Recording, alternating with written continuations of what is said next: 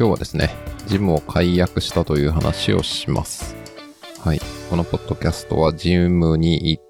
た後に思ったこととかを喋ったりするポッドキャストだったのですが、ジムを解約してしまいました。理由ですが、あんまりジムに行かなくてお金がもったいないなと思ったからです。まあ、お金というだけではないんですけどね。やっぱり、先日ですね、この番組で配信して、一周さんというゲストの方とお話をさせていただいた時にいろいろ思ったことがあるんですけど、うん。まあ、一周さんは、あの、その回を聞いてもらえばわかる通り、かなりガチ勢の方なので、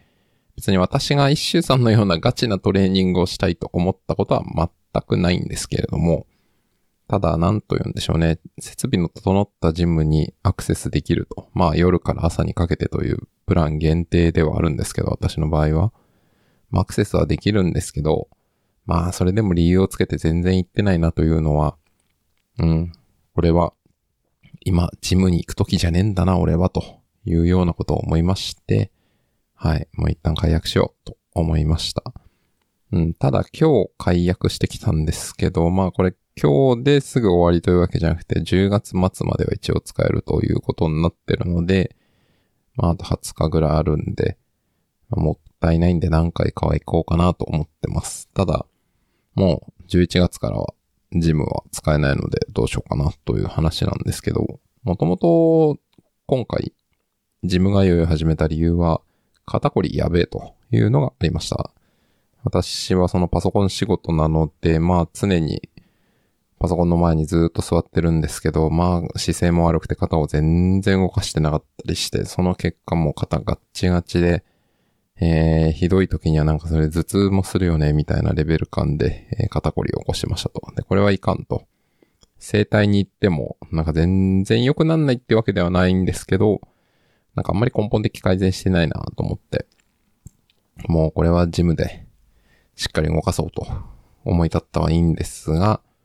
まあ行ってないよねという状態になっております。はい、まあね、旅行行ってたりとか、あちこち出かけてたりとかはあったんですけど、まあでもそれは行かない理由にはならないよなと。本当に行く人は別に旅行の前だろうが後だろうが行きますからね。まあ行かないということはその程度だということを、これはもう認めざるを得ないという現状になっております。うん、なんか謝罪会見みたいですね。別に誰にも申し訳ないことはないんですけどね。はい。まあなので、うん、ジムは解約して、これからですね。まあこのポッドキャストどうなるのかって疑問はありますけどね。はい。ジムに行かないのにジム団って言えるのかというと、だいぶ怪しい気はするので、うん、まあもしかしたら10月でこのポッドキャストは終わってしまう可能性もありますが、まあそれはそれとして、まあ別にね、ポッドキャストは趣味なんで、どっちでもいいんですけど、自分の健康に関して言えば、えーまあそれは考えなくてはいけないので、で考えるだけじゃなくてアクションしなくてはいけないので、うん、どうしますかという話になるわけですけれども、悩ましいっすね。どうしましょうかね。まあ今一個考えてるのは、うん、近所の公園とかに行って運動したらいいのかなみたいな。これ前、このポッドキャストでも一回、ジムに行ったらジムが閉まってて諦めて公園に行ったという話をした覚えがあるんですけど、まあそれですよね。もうジムを解約したので公園に行くと。はい。公園はね、あの鉄棒とか椅子とかトレーニングに使えるものが置いてありますので、そういったものを使って、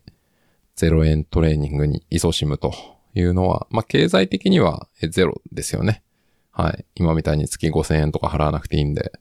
もう月0円のサブスクで公園ジム行き放題なんで住んでる限りは、はい。いいなと思うんですけど、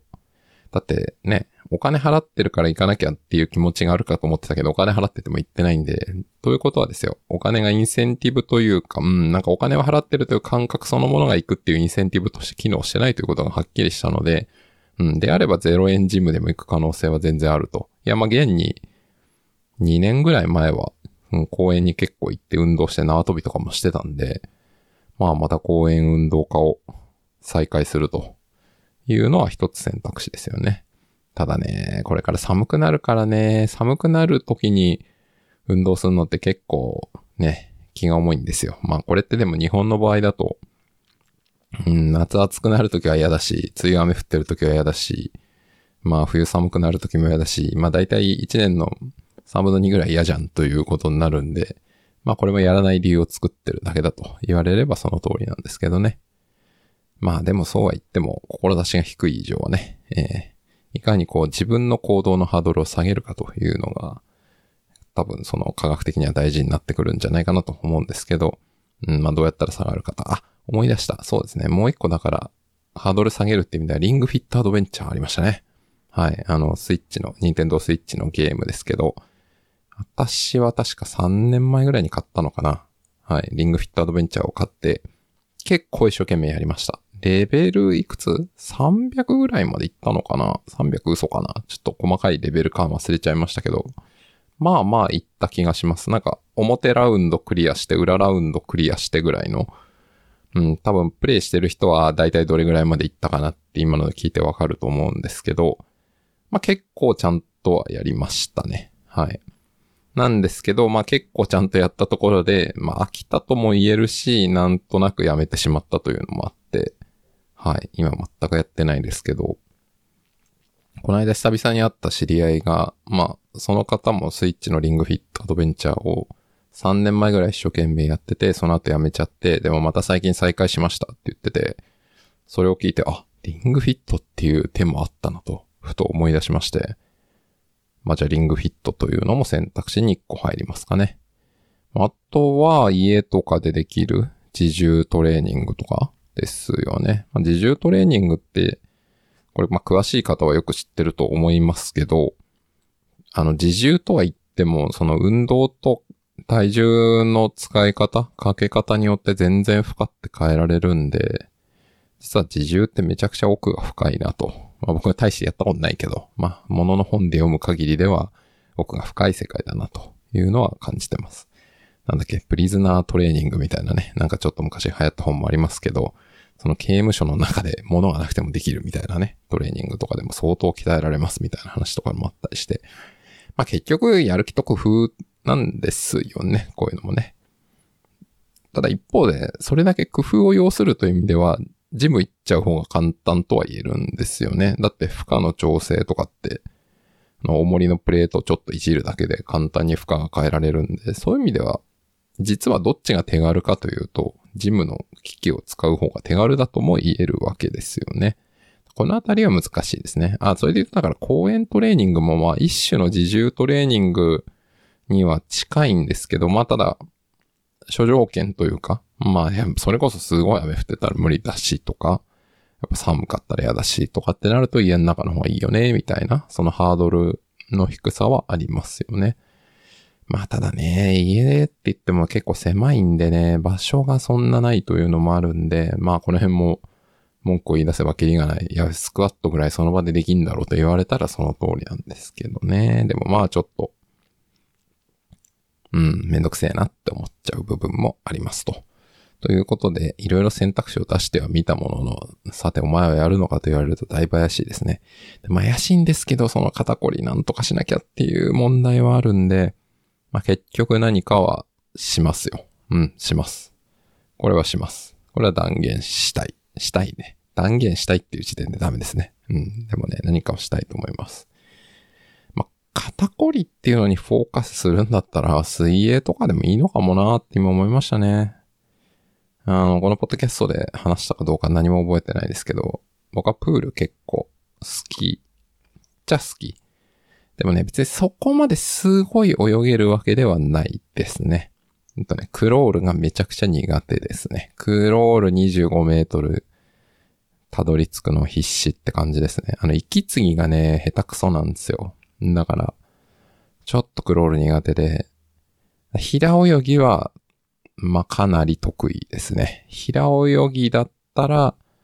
多分何キロでも泳げると思います。ただその前に飽きるんで何キロも泳がないですけど、平泳ぎ呼吸楽なんで、はい、多分、はい、体力の続く限りできると思うんで、平泳ぎを、まあ、しかも平泳ぎって、えー、肩を大きく使っまあまあ、動かし方にもよりますけど、使うっちゃ使うし、うーん、平泳ぎかな。平泳ぎずっとやってればいいのかな。したら結構いい運動になるかもしれないな。はい。まあ、そうですね。肩使うし、まあ、いわゆる水泳ってあの、高重力トレーニングにはならないので、例えば、あの、その骨を強化するみたいなのってあんまり水泳って期待できないんですよね。その重力にこうしないから。ただし、まあそのさっき言ったような全身運動っていう意味では非常に消費カロリーも高いですし、あのー、まあダイエットというか、まあ様々なことに効果は高いという運動だと思うので、まあ、ちょっとね、めんどいっていうのはまあありますよね。水着持ってかなきゃいけないとかね、着替えなきゃいけないとか。まあそれは確かに普通のジムよりちょっとハードル高いなという。あとまあ、時間帯とかもね、えっ、ー、と、まあその、公営のプールとかだと、まあ限られてたりしますから、そんなにいつでも行けるってわけじゃないんですけど、まあでもね、やっぱりそうですね、水泳はいいかもしれないけど、まあでもどうかな。僕の現状を見るにせいぜい行っても2週間に1回ぐらいの気がしてきたな。2週間に1回じゃしょうがねえだろうなという、うん、自分で言ってて、そんな気もしてきましたね。困ったなもう手段があんまり残ってないですね。まあ、自転車とかもね、えっ、ー、と、最近全然乗ってないですけど、好きは好きなんですけど、ただ自転車ってやっぱ一番使うのは足の筋肉。まあ、体幹から足の部分なんで、で、まあもちろんカロリーはね、消費しますけど、まあだから、肩こりっていう意味では、まあどこまで効くかっていうのは一個疑問はあるなというのと、もちろんしないよりはね、全然はるかにいいんですけど、ただまあその目的に対して合うかっていうのは一つと、まああとやっぱね、自転車ね、昔僕恋出てね、事故に遭ったことがあって、それ以来なんかあんま乗らなくなっちゃったっていうのもあるんですけど、まあ、なんかね、やっぱね、事故とかね、怖いっすからね。あの、運動するのが目的なんで、なんかそれで交通事故とかに遭う。まあ、あとね、自分が加害者になる可能性もありますしね。そういうのも嫌ですからね。で、考えるとなんか、うん、リスクリターン合ってないな自転車死ぬほど好きで、やっぱそれが魂なんだってんだったらね、別にリスクとかあっても、それはスポーツをするってことだと思うんですけど、僕そこまでじゃないんですよね。うん、ちょっと自転車班もどうかなという感じになってきました。いや残ってないですね、手段が。あんまりもう思いつかなくなってきたんで、ちょっと今日は終わりますけど、まあ、次ぐらいまでになんか考えようかなと思います。ありがとうございました。